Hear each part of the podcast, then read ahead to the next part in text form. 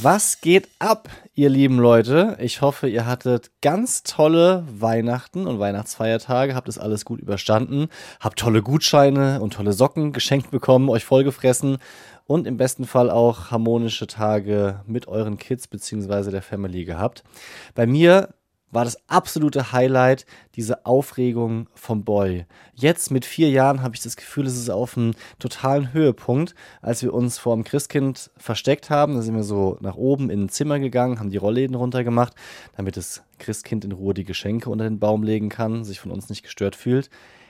War das toll, muss ich einfach mal sagen. Er war so hibbelig wie noch nie, hat zum ersten Mal in seinem Leben auf den Fingernägeln gekaut und dann einfach dieser dieser Zauber in den Augen, ja, ein Hauptgrund für mich zu sagen, Kinder sind toll. Ja, gibt natürlich auch Momente ähm, bei uns, die schwierig waren, darüber sprechen wir.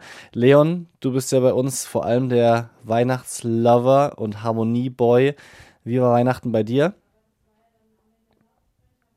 Ach so, das hätte ich euch vielleicht sagen sollen. Leon ist gar nicht da. Ja, nee. Die Krankheitswelle hat einfach zugeschlagen. Seine Frau hängt drin, seine beiden Kids auch. Und ihr könnt es uns glauben, wirklich, wir haben alles versucht, eine neue Podcast-Folge rauszubringen, für euch aufzunehmen. Haben wir euch ja auch versprochen. Aber die Krankheit hat uns einmal mehr ein Bein gestellt, beziehungsweise Blutgrätsche äh, gegen den Unterschenkel.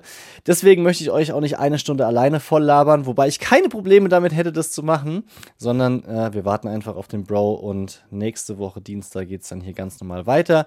Dann sprechen wir über Heiligabend, über die Feiertage, wie war die Schlafsituation, welches überragende Geschenk hat seine Frau bekommen, das hat er ja hier ganz groß angeteased ja, über andere Highlights und doofe Momente. Das alles gibt's nächsten Dienstag. Und zum Überbrücken, weil ihr natürlich dringend eure Ladung Bromance der dieses braucht und süchtig danach seid, haben wir euch nochmal unsere drei persönlichen Lieblingsfolgen rausgepickt und die in die Shownotes gepackt. Die könnt ihr gerne mal anhören, falls ihr die noch nicht kennt. Und wenn ihr sie schon kennt, dann hört sie einfach nochmal an.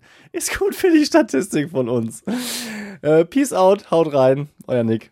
Romance Daddies ist ein Podcast vom Hessischen Rundfunk. Neue Folgen immer dienstags. Überall da, wo es Podcasts gibt.